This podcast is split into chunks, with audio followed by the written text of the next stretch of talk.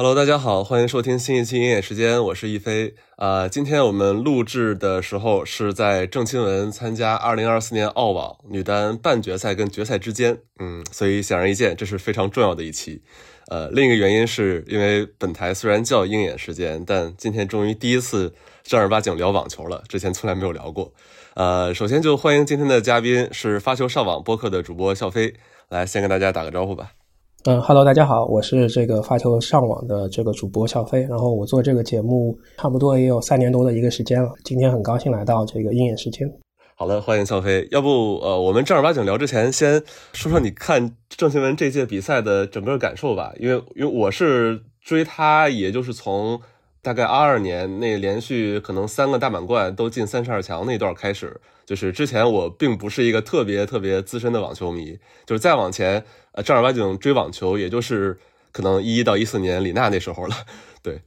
我觉得从去年美网打进八强之后啊，这个也是输给萨萨巴伦卡，对吧？也是输给他今天决赛的对手。那个时候就感觉到他确实是进步挺明显的。所以在呃二三年的这个颁奖年终当中，他也是拿到了一个最佳进步奖嘛。而且一九年的时候，他其实就已经是这个。法网和美网的青少年组的女单的四强选手了啊，所以其实她的天赋，包括她自己的这个身体素质，其实是很早就彰显出来的。但是呢，她这个打球之前是比较容易上头，然后这个一发的进球率又偏低啊，所以当时是看得出来她这个技术上面是有挺明显的一个短板的。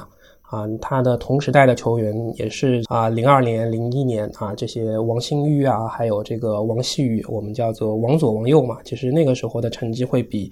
啊，这个郑钦文要好一点啊，所以其实大家也都在看郑钦文，他是在这个阶段啊，要怎么提高自己的一个个人成绩啊。但是我觉得他去年主要是下半年吧，他的成绩是有一个非常突飞猛进的进步，包括在帕勒莫拿到了他自己第一个这个女子巡回赛的一个冠军啊，也是有一个五百分啊，然后啊非常重要的这个亚运会。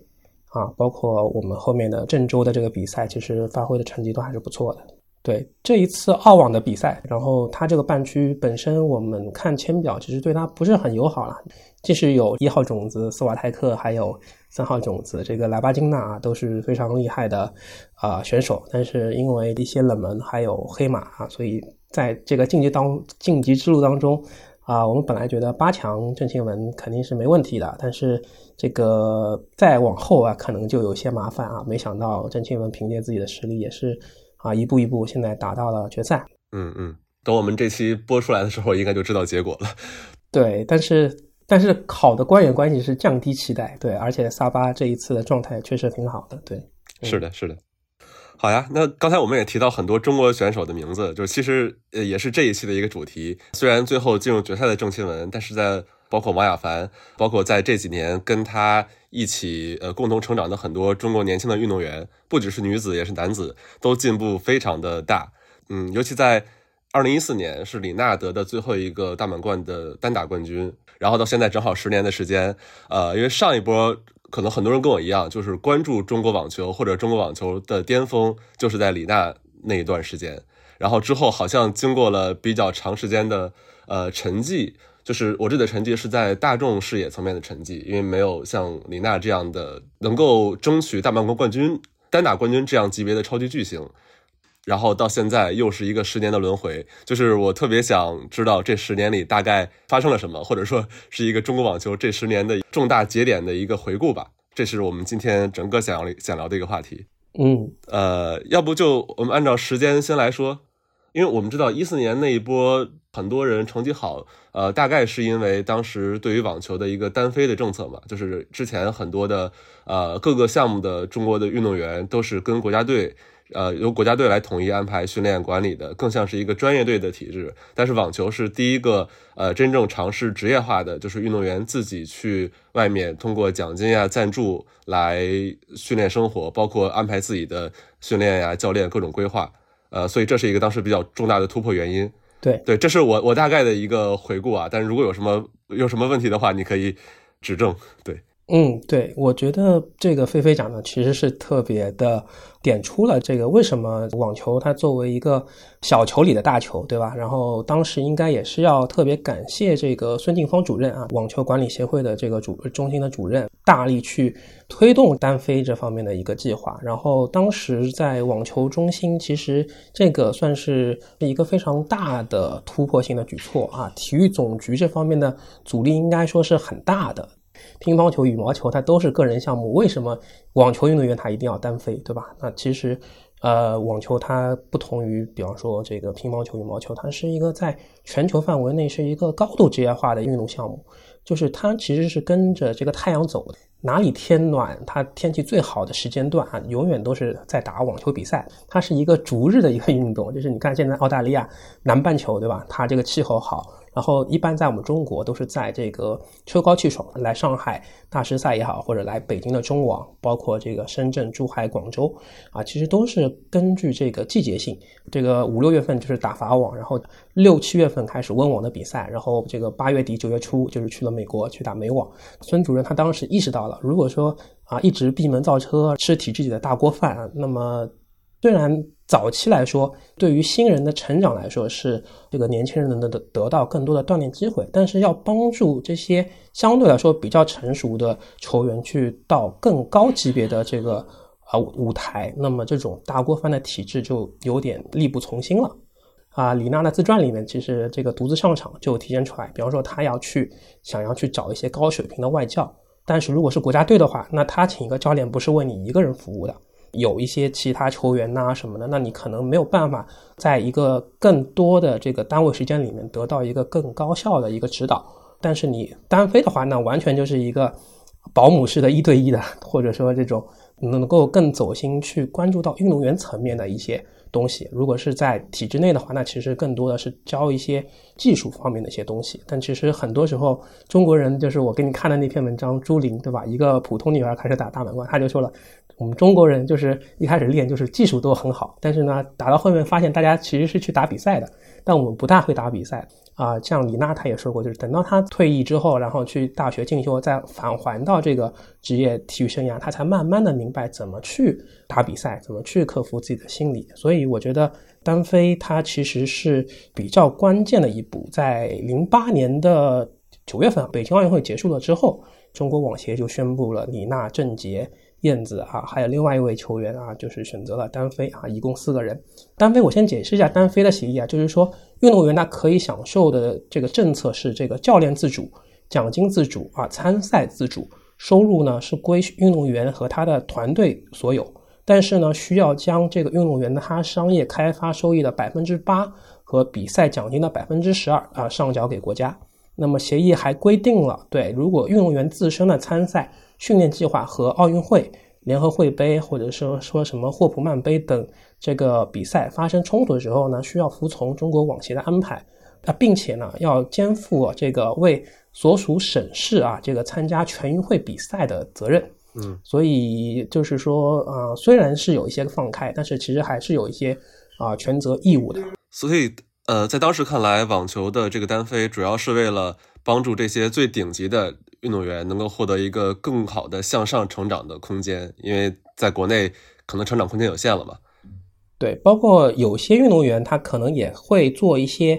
呃选择，比方说那个时候的张帅，他和澳大利亚的球员斯托瑟，他们其实在二一年的九月份在美网最终是拿到了美网的一个啊女双的冠军。我们现在来看，如果张帅他单打打得不错的话。全运会的话，体制内的这个省队其实还挺大方的。如果你赢的话，也是会奖励一个分房啊什么的。其实跟当时张帅三十三万的美金，如果这个除以二，然后房子的价值，我觉得其实也是基本上差不多的。对，明白。这个是我我觉得是中国体育非常呃长期以来的一个冲突，就是地方体育局和不管是国家队也好，还是运动员个人层面之好。对，是的，体制内的这些。奖金奖励其实比大家想象中要丰厚的丰厚一些，对，至少是一些吧，是这样。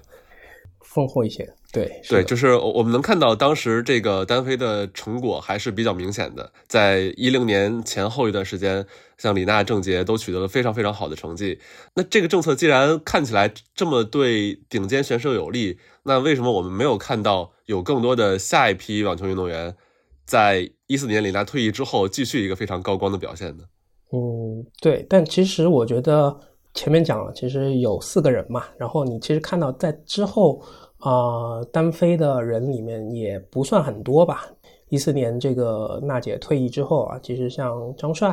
然后还有像王强，其实也相对来说打出了还不错的一个成绩。当时王强的这个排名其实最高是排到十二位的啊。然后张帅的话，他其实在零八零九年出道的时候啊，就有很多人去劝他单飞。但是因为你知道有一个备战周期嘛，就是全运会和这个奥运会的一个备战周期，他因为要先备战全运会，然后又要再备战这个一二年的伦敦奥运会，所以其实他单飞的时间在伦敦奥运会之后了啊，所以有人也认为就是他单飞晚了，就是会啊耽误个人职业化的一些道路啊。然后包括男子这边的话，其实大家可能也听说过吧，看一些体育新闻这个。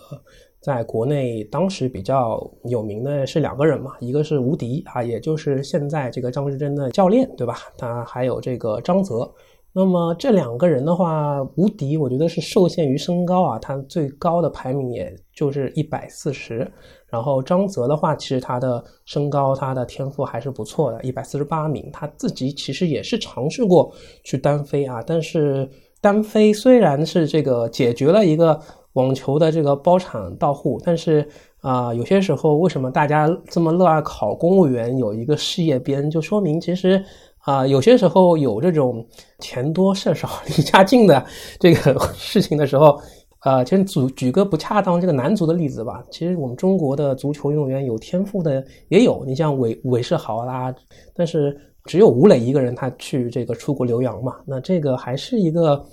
呃，个人选择啊，对，包括你单飞的话，其实要承担的这个风险也是很大的。像李娜，她零八年刚开始单飞的时候，她一年在外的这个开销差不多七百万，但是她自己的奖金和代言、商业开发能够这个扣除掉上交给国家了之后，她其实也就只有五百多万，其实是存在一种日不敷出，一年要赔两百万的这种情况。啊，所以包括个人的酒店、机票预订、教练啊，这些非常繁琐的事情，其实都要自己或者自己的团队去操作的。那这个对于一些运动员来说，其实是一种额外的负担吧。那其实人各有志，有些时候你也不能特别强求啊。那大家其实是认为张泽他是。有这个潜力去打出来的，而且当时国家队其实也是倾斜了挺多资源给张哲。如果大家有印象的话，张泽他是连续十年凭借着外卡进这个上海大师赛的。然后有一年的这个男双，其实是邀请了费德勒去给他做搭档啊，可以说是这个倾注了非常多的。资源想要去培养他，但是可能张泽他也是浅尝辄止了一下，觉得好像这条道路并不是他能够呃坚持下来的啊，所以我觉得也是尊重吧。所以就是大家能够看到，在这一个阶段当中啊，可能我觉得比较有记忆点的，就是在二零二零年的时候啊，也是一月份啊，在这个澳网的比赛当中，这个王强是在十六进八的比赛是击败了小威。啊，然后央视的这个春晚，我记得很清楚，是有主持人念了一这么一段口播，而且那个时间节点是非常需要鼓舞这个民族自豪感的，而且小威确实对当时我们这些网球迷来说，还是一个啊很难逾越的一座大山啊，就是连我们娜姐看到小威，对都是非常头疼不已的一个人物，对，但是那个时候。王强这个能够在十六进八的比赛当中赢下小威，其实也是挺了不起的。嗯，哎，我想问，就是在单飞政策实行的过程中，同时国家队也是存在的，对吧？对，就相当于有一个后路。对，国家队是有有存在的，而且其实最重要的一点是，这个咱们中国网协有一套自己的巡回赛体制，叫做中巡赛。那 CTA 它其实也是遵照 ATP 和 WTA。在中国的各个城市其实是有这样的巡回赛啊，也有相对来说还不错的一个奖金啊，所以其实，在当时呃也是能够理解为什么张泽和吴迪他们其实是更愿意在国内称王称霸，对吧？那你这个出国有各种不确定的风险，可能也是需要打一些低级别的挑战赛啊，然后一些大满贯的比赛可能也是要依赖一些外卡才能参与。所以其实他们是相对来说保守一点，嗯，所以是不是到后来有大批运动员开始重新走单飞路线，也就是最近几年这一批人了？对，其实可以说疫情是助推了一把咱们年轻人出国，就是啊，如果张志臻他在国内打完全运会之后，其实他们也就没有什么别的比赛可以比了，因为疫情的话，整个中巡赛其实就搁置下来。啊，所以他们也是被迫哈，就是因为这个形势比人强，而在国际上的巡回赛还是在如火如荼的举办当中啊，所以对他们来说，嗯，也就只有只剩下这华山一条路了，自己的这个舒适圈其实已经已经消亡掉了。对，当然现在中巡赛又有了，但是啊，大家吃了一顿好的之后，发现好像这个舒适圈也没那么舒适啊。对，就发现走出去是能够适应立足的，其实。如果把把你逼到一条路上的话，对，而且现在的年轻人他们其实是更有野心的。比方说像这个，我们不说张志正，我们说吴亦丙，他在二零一七年的时候，他就是美网的青少年组的男单男双的这个双料冠军，所以他一直觉得他是要打进这个世界前十，他甚至他想拿大满贯的这种人。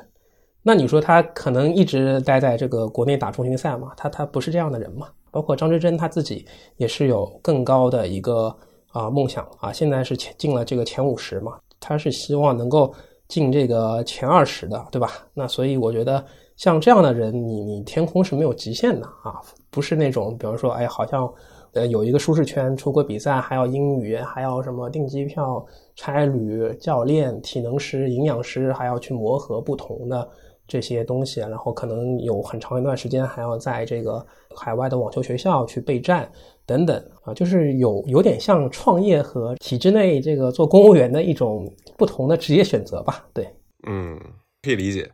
对，然后那我我特别想了解一下，就是关于青少年网球运动员培养的这几条路径，因为我原来以为就是中国大部分的体育项目都是体工队出来的。这种专业培养，然后有一部分像足篮球都有一些更加偏职业化的梯队。那网球，我原来以为都是第一种。那后来我前两天看你发给我朱琳那篇文章的时候，看到原来中国也是有职业的网球俱乐部的。你可以说一下网球这个职业俱乐部它是它是怎么怎么怎么运作的吗？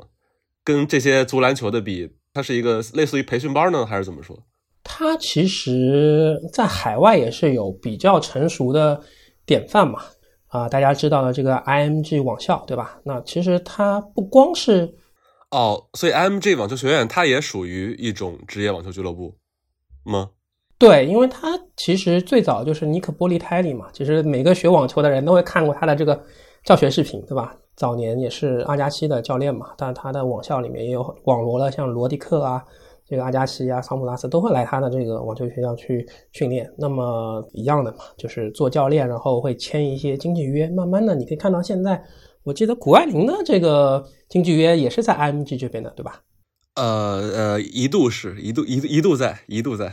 一度在，对对对。所以他其实是对于这些年轻人是呃非常这个慧眼识巨的这么一种俱乐部形象啊。然后我也是去年上半年学这个。网球教练资格的时候，我是，呃，了解到当时给我授课的教练是有提到，像在这个广州的星河湾网球俱乐部，应该是首家职业网球俱乐部。对，然后我知道像王强、像这个朱琳，对吧？他们就有很长的时间会在广州这边去训练啊，因为职业网球运动员他们可能一年平均下来啊，要给一个教练要支付差不多十五万美元的一个。薪水，然后这还包括像什么体能师、康复师、训练基地等等。在国外的话，你去一些网球学校，还包含这个差旅上的一些成本，对吧？再加上这个人员成本，复销是很大的。但是如果有些球员他们会在一些备战期回到广州，付给这个清河湾一笔费用可能是在啊五十万到一百万人民币之间啊，看这个训练的长短吧。它从这个成本来说，其实是这个降本增效了。啊，所以这种在中国的这些网球俱乐部还是呃挺受欢迎的。包括像除了星河湾之外啊，我知道在深圳的红金地，今年参加澳网的这个女单球员白卓璇，还有这个青少年的球员张天惠，他们是来自于深圳的红金地。然后呃，像我们现在大家知道的这个郑郑钦文，对吧？他其实他的路线也是小时候啊，他是湖北人嘛，所以他很理所当然的啊，也是师从这个夏曦瑶和这个余立桥，对吧？他们也是也是李娜的夏曦瑶是启蒙教练嘛？余立桥其实相当于是在省队里面的一个教练。就是李娜二零一四年拿冠军的时候，大家可以看到一张照片，那个时候看着电视的这些余立桥的学生里面就有郑钦文，所以郑钦文是李娜呢可以说是正牌的一个师妹。她十一岁的时候就签了 IMG，包括她的父母其实也在她比较小的时候就带她来到了北京的这个匠心之轮网球俱乐部。那这个网球俱乐部里面有谁呢？是之前李娜的教练卡洛斯啊，罗德里格斯，嗯，所以其实郑钦文他很小的时候他就接受到了大满贯教头的这个指导啊，所以包括其实像商俊成，他在呃小时候他拿到了全国耐克杯的这个网球赛的冠军之后啊，他也是来到了美国的这个桑切斯卡塞尔网校进行学习啊，然后这个网校也是培养了像穆雷安安迪穆雷这样的球员。他之后也是现在在这个 MG 旗下，他其实是有很长的时间都是在美国打各种啊 UTF 的这个少年的巡回赛，慢慢的把自己磨练到了整网这个同龄年龄段的这个排名当中第一。嗯，对，所以，我我我想确实明确一下，就是刚才说的这些学校网校都是同一性质的，都属于职业网球学校，对吗？对，因为职业网校它有一个好处就是说。它的文化课会兼顾，就是你你不是说纯打球，你要是去了少体校的话，那基本上就是往专业队这个路子去了。但是现在很多家长也是会担心，比方说我孩子打不出来怎么办，对不对？嗯嗯，打不出来，然后又没有学文化课，那么对他们来说，家长的顾虑啊会多一些。但是如果说你在这些网校啊有一些文化课，其实到之后可以走一些，比方说我们国内高校的这个特招，还有根据这个你的网球的这个评级去走一些美国大学的一些这个网球特长生，那其实也是另外一个路子啊。所以其实对一个家长来说，我觉得学球的负担其实还是挺大的。对我正想问。他要分几个阶段，比如说这这个一开始就是要从刚才说的这些网校这儿起步吗？还是说到了一定阶段之后再进入网校的这个轨道？一般这个路径是怎么样的？对，一般来说分四个阶段，就是六到十一岁啊，这个我们可以说是一个兴趣的甄别的一个阶段，就是你可以看看这个孩子他打球有没有天赋。那么这个当中的话呢，我们中位数差不多是。五万每年左右吧，就是请一些教练，对吧？每周练个两三次，然后的话，现在一线城市可能要三百元每小时一对一。那么你要降一些成本的话，可能选择些团课。啊，这个成本跟资源其实每个人都不一样。有些家长自己就会打球，那自己就有场地资源，对吧？那这个成本就可能降一点。那高的话，也有一些家长我知道他们一年花个一百万都有。那这个就是。丰俭由人，那差不多平均下来取个中位数，就是六年的一个时光吧，六到十一岁，然后花个平均下来五万左右，那就花个三十万。呃，刚才这个阶段是在哪儿完成的呢？他不一定要前往这些职业职业网校里，而是在各种什么培训班都可以。对，就是一些青少年的网网球学校就可以了。啊，那如果说你一开始就比方说要去这种。职业的，嗯，像什么匠心专轮呐这些，我我相信也会开这种幼儿班的。那这个可能成本会是高一点，对。嗯，明白。好，十一岁之后进入第二阶段。对，十二岁这个十二到十四岁就是要确定你要是不是要走这个职业网球了。对，因为这个纳达尔啊、费德勒啊，他们像包括现在辛纳，他们其实都十二岁要做选择，就是你是踢足球啊，还是打网球啊，还是滑雪啊，这个时候就要做一个选择。文化课跟网球又是很难兼得的，对吧？你要双优的话，我就说了，就是要么考这个美国大学或者中国特招。如果说这个阶段你已经下定决心要走职业网球这个道路的话，就可以来这个职业网校里面去学了嘛。那么这个当中差不多中位数也是要呃三十五万一年左右，这个二十到五十万之间一年。所以这么呃从十二岁到十四岁这三年啊，这个就要花掉一百零五万这样子。当然你可能说啊，有些时候家长可能说，比方走这个。少体校对吧？那可能也也可以吧。那你已经做好了让自己的孩子打这个体制内职业网球的这条道路，那那这个成本可能省，可能省一点。对，现在这个选择比例还多吗？也有了，因为呃前面我也提到了，这前两个阶段的成本，有些家庭其实他就未必能够承担得起，所以这个少体校相对来说还是啊，其实师资并不差。我因为教我的这个教练资格的。老师也有两个是这个少体校的这个网球教练，他们之前自己也是有打过巡回赛的，然后他们对于网球的理解、技技术的一些细节，我觉得也是挺到位的。呃，很多时候你知道这个 少体校他他们教练的心态就是说，就是为了出成绩嘛。对，那如果有家长的支持，对他们来说是非常重要的。对，所以在费用上也会比外面更便宜一些，对吧？对，毕竟是有举国体制支持的这么一种环境嘛，啊，这一块成本更就更低一点啊。嗯，然后再到之后这个十五到十八岁这个阶段的费用就比较高了，就一年要六十到八十万。它主要的话呢，就是除了你日常的这个教练呐，这个训练成本之外，这个年龄段是要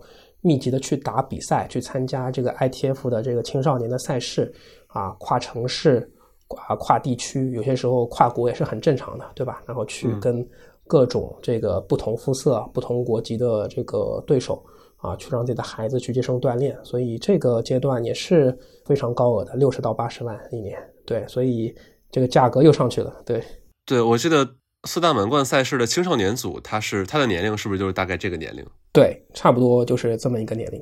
对我，我看到很多职业顶级选手都是在这个年龄就在。各大满贯的青少年组里收获很多荣誉了。嗯，是的，你像田亮的女儿，这个我们也很熟悉的，上过《爸爸去哪儿》的这个森蝶，对吧？田雨成，他现在其实已经有 ITF 的积分了啊，就是他已经开始在这个青少年的 ITF 赛事当中去啊较量、去比赛了。然后的话，这个十八岁的时候，如果这个时候零零碎碎啊，我们这算下来，差不多已经是花了这个四百万了。如果你的孩子是一个天才，比方说像我们国家的商俊成这样，对吧？嗯，已经能够打这个 ATP 的比赛了，不管是外卡还是说这个资格赛也好，那已经能够立足的话，那恭喜你，差不多嗯，慢慢的是可以覆盖掉你之前的这些成本了。但是如果说你的孩子可能十八岁，呃，没有那么天才，就没有办法直接转职业那么顺滑的话，那你可能还需要。更高额的一个成本就是啊，孩子在这个欧洲呃训练，然后啊再参加比赛，啊，这个就跟之前一九年之后郑钦文所遇到的情况是非常类似的。那在欧洲的话，这个训练的成本，包括差旅这些叠加起来都是非常高的啊，一年可能像欧洲球员要花三十到三十五万欧元，然后我们中国球员可能要更高一点。对，接近四十万欧元，因为欧洲嘛，他们一些球员可能在家训练，那他就没有这个差旅成本。很多时候参加比赛可以自己开车，这其实都是能够省掉很多经费的。那中国球员没有办法，对吧？他该训练、该吃住啊、该打车，这个这些这些都是没有办法省略的一些成本啊。那差不多就是这四个阶段，所以看得出来，要培养一个真正职业的网球运动员，其实。需要这个消耗的这个超能力还是挺挺不菲的吧？嗯，穷文富武嘛，对，但是这个这个武也属于比较富的那种武。对对，所以为什么在网球场上这个黑人球员不多？因为这个投入产出比啊不是很高。因为我在这个街区，对吧？我打打篮球，其实我这个篮球水平也很快，然后我可能。参加一个什么 NCAA 啊 NBA 之后，我马上就能够变现了。但是 这个网球它没有办法，对吧？所以像有个美国的黑人球员叫蒂亚福，他是非常励志的一个呃美国梦吧。他的父亲就是帮别人穿线的，然后呢，他小时候就是很爱这个跟他他父亲在这个场地玩然后呢，这个啊父亲呢就会给他捡一些别人不要的球拍啊，然后因为他父亲自己穿线嘛，就帮他穿线，然后他就在这样的场合慢慢的喜欢打网球，现在也。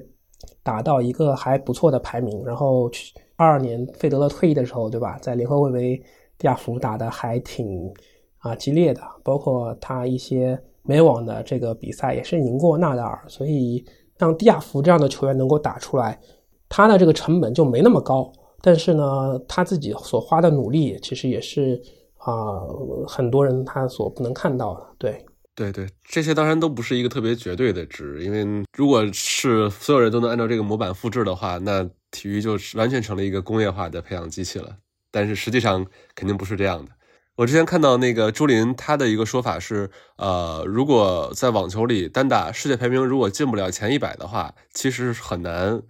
就是盈亏自负的。呃，这个要求有这么高吗？前一百？差不多，因为。之前疫情的时候，其实像比较头部的费德勒、德约还有纳达尔，他们其实是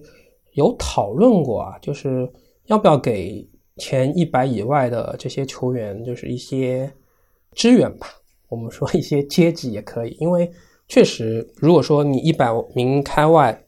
你又要养教练，又要康复师、体能师。你是不具备这样的条件的，有些可能还要带自己的家人，因为他来到背井离乡，来到一个啊异国他乡，他需要抚平自己的一些思乡的感情，所以加起来这些费用是很夸张的一个，对他们来说很夸张的一个天文数字。很多一百名以外的这个球员，他们有些时候会共用一个教练，就是是为了分摊这个成本。所以我觉得朱琳他说的这个啊，不管男子还是女子，其实都是存在这么一种现象的，包括我。之前疫情的时候看过一一篇文章啊，就是讲这个韩星韵啊，就是我们国内的一个呃女子球员，她去这个打大满贯啊，她去澳网啊，她是要借钱的，对，嗯，她要借钱筹筹路费，她才能够去打这个澳网，对，所以就是感觉还是蛮唏嘘的，就是有些时候你会看到国际最顶尖的德约，他的家人，他的这个费德勒，他他的这个团队是非常的人非常多的。但是对于一百名开外的球员来说，有些时候就是这样，就是一个人啊，他可能没有教练，然后来比赛，然后如果能够打出成绩，才有后面的团队的这个风雨。但是如果一直打不出成绩的话，那确实是一个，嗯，会陷入一种恶性循环当中的。嗯，对，那既然我感觉啊，既然这是一个这么万里挑一的一个筛选模式。那为什么现在这么多的，我说在中国啊，这么多的家长会让孩子练网球呢？我们也知道，像呃吴一丙啊，他们这一批很多运动员，他们的父母都是运动员出身，但基本上都不是网球的。比如说足球啊，或者我据我所知，田径也有各个项目的运动员，为什么会让孩子练网球，都集中到这样一个项目上来？嗯，这个的话，我个人是觉得，就是因为网球它是一个个人，它高度商业化的一个运动。什么张志臻他父亲是踢足球的，吴一丙父亲是拳击的，还是张张俊成的吧？他父亲是足球，母亲是乒乓啊。他们其实对于运动啊都有自己的理解。然后呢，其实你把网球的很多技术你拆解下来，无非也就是什么发球啊、正手啊、反手啊、截击啊这些东西。这个出成绩也是有比较多的一些纬度，因为网球的这个数据。啊，虽然可能不如棒球啊这么详细啊，但其实也是你的这个一发进球率啊，你的这个反手击球率啊、成功率啊这些东西都是可以量化的，所以相对来说提高容易一点。包括你像张之臻，他之前他的体能，他他打抢七可能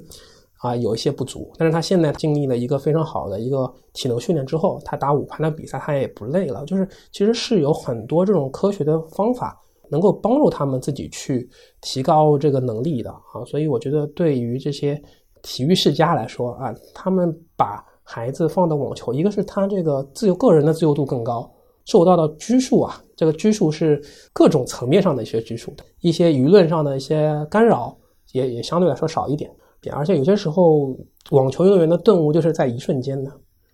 哦，我我在想你刚才说顿悟这个事儿啊，尤其我想到，比如说拉杜卡努，我感觉网球，尤其是女子网球这几年，这个大起大落的人非常多，在国际上啊，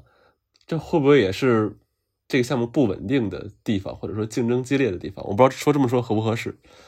就你觉得为什么女子女子网坛会出现这种呃很多流星的这种局面呢？对，因为。WTA 的比赛，如果看多了，大家都会知道这个变数很多，意外很多，呃，一种新常态吧，我们就叫做新常态。但是你可以，OK，对新常态吧，但是你还是能够看到像啊斯瓦泰克、像莱巴金娜、萨巴伦卡啊这三个球员，其实在一些高级别的赛事当中是有一定统治力的。但是 WTA 的一些魅力就是在于意外。其实你看，即使像。小威称霸网坛的时候，那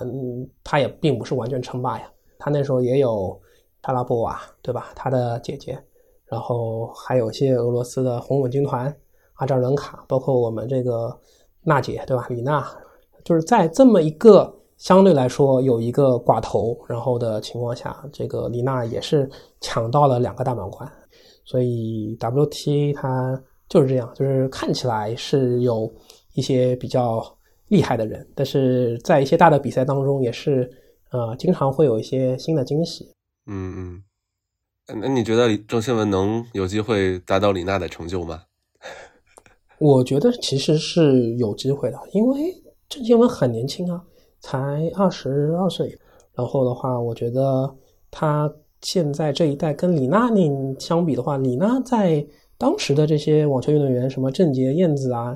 呃，这个李婷、孙甜甜里面其实算一个异类啊，就是她好像更张扬一些，她更自信一些。但是你现在发现，这是我们喜欢她的原因嘛？对对对。但是你会发现，现在郑钦文她更更自如，她的英文表达，她对于自己的信心啊，她也不吝于表达。包括这一代吴亦丙啊，这个张之臻啊，商俊成啊，你可以看到他们就是有一种自己的自信，跟前一代运动员那种相对来说内敛腼腆相比，其实是有。挺大的不一样的，他们采访的内容也会，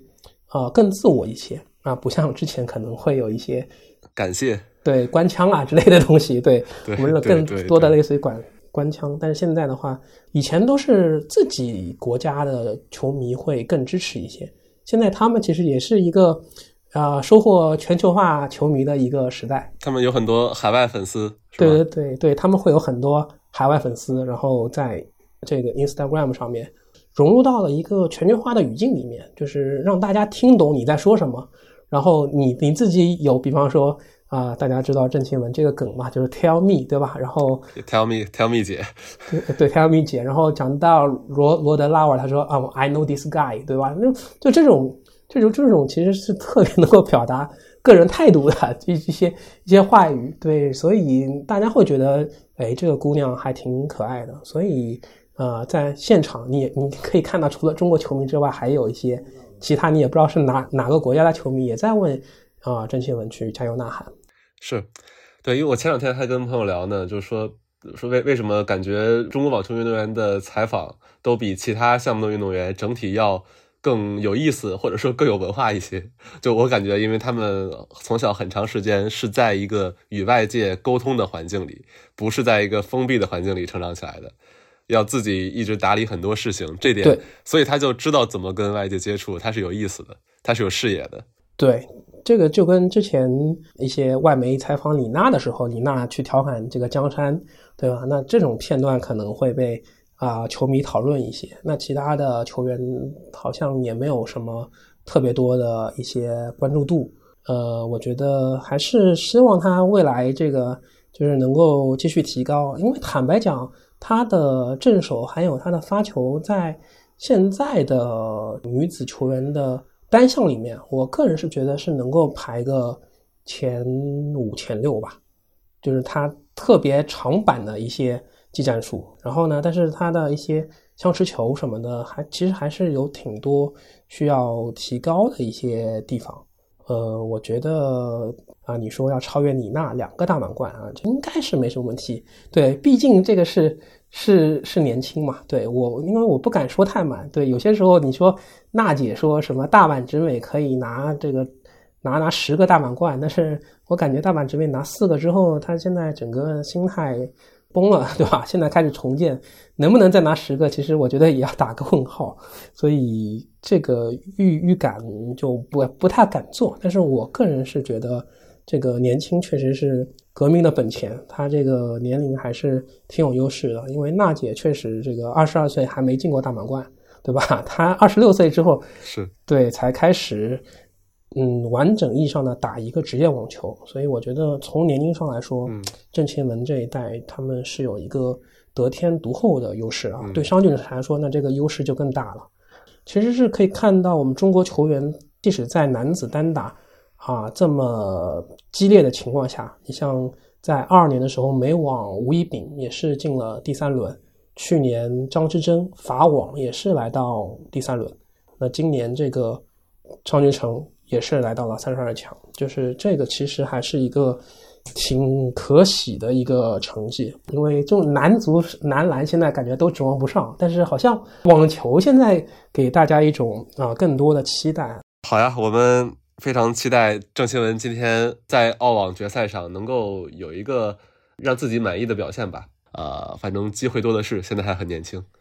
对，我觉得，嗯，郑钦文他只要能够。比赛当中发挥出他自己想发挥的技战术，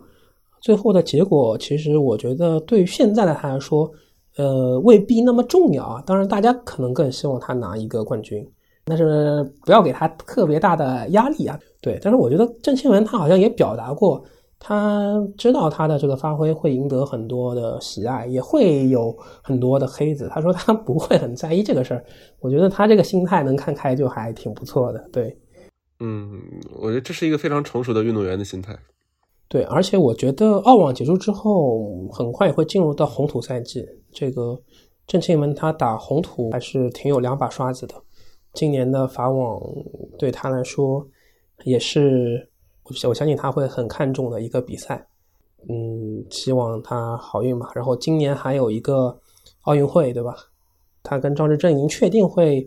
呃，成为我们中国国家队的混双的一个重点的一个种子人选，所以我觉得对他肩膀上的这个 压力啊，也是很大的。打完法网，可能他就要备战奥运了，所以希望他在这个红土赛季也有好的发挥，然后在奥运会女女子单打还有混双的比赛当中，能够发挥出他应有的水平吧。嗯，好的，那那我们这期就到这儿。也聊了很多，不管是郑钦文呀，还是呃中网球这些运动员这几年的一个成长的轨迹，包括中国网球这大概十来年的一个简单的变化。OK，也希望大家能够更多关注这些中国网球运动员的比赛。我们这期就到这儿，下期再见，拜拜。好，再见，拜拜。